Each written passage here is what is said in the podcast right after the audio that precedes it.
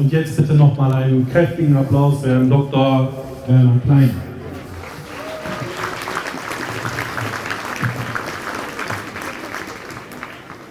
Was soll man danach noch sagen? Was kann ich dem noch hinzufügen? Angesichts des Schicksals der Ukrainerinnen und Ukrainer können wir eigentlich nur in Ehrfurcht erstarren. Der Gesang hat getroffen, wir haben es gehört. Und trotzdem bin ich aufgefordert worden, hier ein paar Worte zu sagen. Meinen Namen haben Sie gehört, Werner Kleine von der katholischen Citykirche Wuppertal. Und ich bin stolz auf diese Stadt, dass so viele hier auf dem Platz versammelt sind, um auf diese Weise ihre Solidarität mit der Ukraine auszudrücken.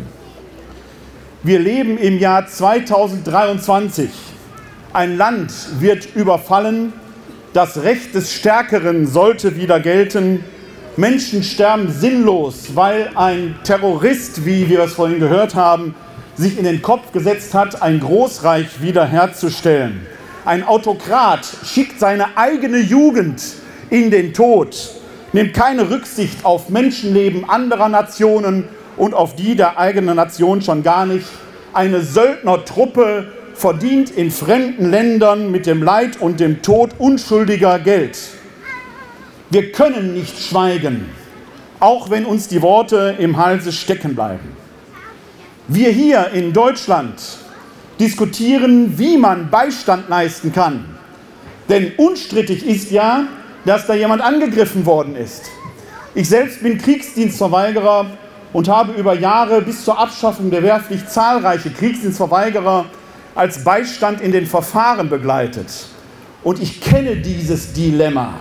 Ich kenne dieses Dilemma, in der subjektiven Entscheidung sagen zu können und aus Gewissensgründen auch sagen zu müssen, ich kann keine Waffe in die Hand nehmen, aber ich kenne dieses Dilemma eben auch angesichts des Leids Unschuldiger nicht tatenlos dastehen zu können. Aus diesem Dilemma, aus dieser Ohnmachtserfahrung kommen wir nicht heraus. Immer wieder lese ich von Artikeln, wo dann gesagt wird, wir müssen deeskalieren, wir dürfen nicht eskalieren, der Putin hat Atomwaffen. Ja, wenn wir das Recht des Stärkeren auf diese Weise akzeptieren, weil da einer mit den Säbeln rasselt, dann können wir direkt einpacken.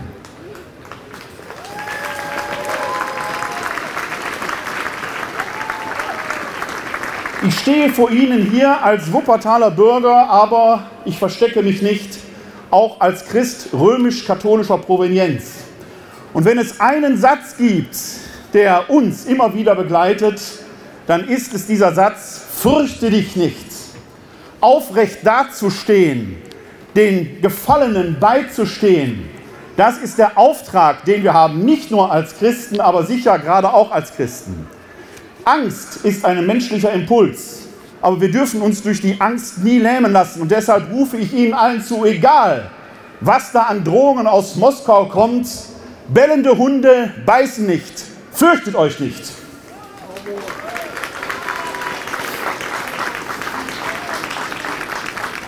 Ich habe im Vorfeld meines kleinen Vortrags hier mit Leonid Goldberg von der jüdischen Kultusgemeinde telefoniert.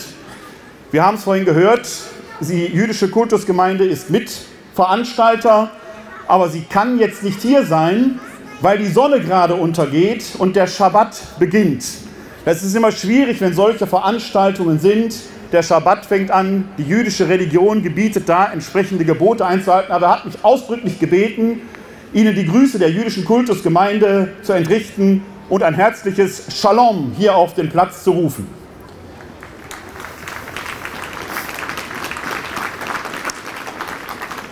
Im Judentum gibt es eine ethische Regel, gibt ganz viele, aber eine ethische Regel, die heißt Tikkun Olam. Tikkun Olam. Die Welt jeden Tag ein bisschen besser machen. Wenn ich hier auf den Platz schaue, sehe ich, ein bisschen besser, nein, ein bisschen mehr besser haben wir sie hier in Wuppertal heute gemacht. Es ist aber noch viel Luft nach oben. Wir dürfen nicht damit aufhören. Wir stehen hier Seite an Seite, ein guter Schulterschluss und ich freue mich, dass so viele Ukrainerinnen und Ukrainer hier sind. Und ich habe gerade vorhin gelernt, hier in der letzten Stunde, wenn man wissen will, wo die stehen, muss man nur sagen, Slava Ukraini. Ich freue mich, dass Sie hier sind. Ich freue mich, dass Sie Schutz in unserem Land gefunden haben. Das ist das Mindeste, das Mindeste, was wir tun können. Statt billiger Manifeste und einfacher Gebete. Beten ist wichtig. Dafür bin ich ja Christ genug. Aber beten alleine genügt nicht, wenn wir die Hände nur falten. Wir müssen die Hände auseinanderkriegen und vorhin haben wir von unserem Oberbürgermeister her gehört, was hier in Wuppertal alles passiert. Die Wuppertalerinnen und Wuppertaler, ob sie nun glauben oder nicht, die beten hier so viel tagtäglich mit den offenen Händen und die sind mir alle mal lieber, als wenn einer nur die Knie beugt und die Hände vorm Falten und sagt, lieber Gott, mach, dass der Krieg aufhört. Da müssen wir für sorgen.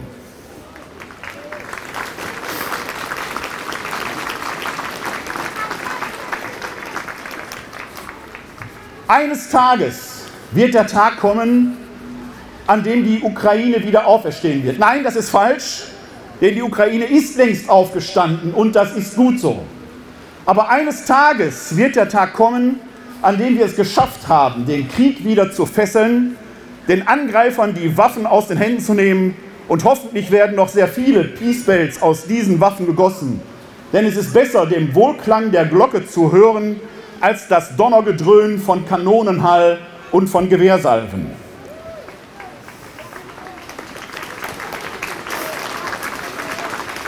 Friede entsteht aber nicht einfach so. Der Friede muss errungen werden. Aber man muss das vom Ende her denken. Und in der Heiligen Schrift, die für mich heilig ist, gibt es ein Wort des Propheten Jesaja, das ich Ihnen zurufen möchte. Der sagt dort und verheißt seinem Volk in schweren Zeiten.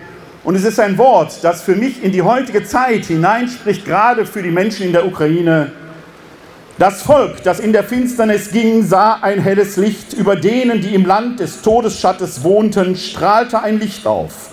Du mehrtest die Nation, schenktest ihr große Freude. Man freute sich vor deinem Angesicht, wie man sich freut bei der Ernte, wie man jubelt, wenn Beute verteilt wird. Denn sein drückendes Joch und den Stab auf seiner Schulter, den Stock seines Antreibers, zerbrachst du wie am Tag von Midian. Jeder Stiefel, der dröhnend daherstampft, jeder Mantel im Blut gewälzt, wird verbrannt, wird ein Fraß des Feuers. Wenn der Krieg vorbei ist, müssen wir die Waffen, die Waffen fesseln. Wir müssen sie umschmelzen in die Glocken des Friedens, so wie die Peace Bell, die hier in der Laurentiuskirche in diesen Tagen steht. Wir müssen dem Aggressor jetzt auf vielfältige Weise in den Arm fallen und sei es nur dass wir anfangen, unsere Heizung runterzudrehen. Ist auch fürs Klima gut, Herr Oberbürgermeister. Aber jetzt ist es auch eine Ansage an den Terrorist in Moskau. Wir müssen den Schulterschluss mit den Angegriffenen üben. Das ist ein Schulterschluss in Aufrichtigkeit, zu dem ich Sie alle aufrufe und den Sie hier heute ja schon tatkräftig üben. Der Tag des Friedens wird kommen. Der Weg der Versöhnung wird noch lange dauern. Wir müssen ihn aber eines Tages gehen. Denn auch die Russinnen und Russen verlieren ihre Söhne durch die Taten eines terroristischen Regimes. Und eines Tages müssen wir in eine Weltgemeinschaft finden mit einer neuen Weltordnung. Wir haben die Peace Bill von Michael Patrick Kelly hier gegossen aus, Fried, aus Kriegsschrott des Ersten Weltkrieges, wo Franzosen und Deutsche in einem Vernichtungskrieg gegenübergestanden haben, einem Abnutzungskrieg teilweise in Sichtweite. Ähnlich wie es heute in Donbass ist, die Zeiten scheinen sich zu wiederholen. Hören wir noch einmal den Klang der Peace Bell, gedenken wir der Toten, des Leids der Ukrainerinnen und Ukrainer. Ich neige mein Haupt vor ihnen.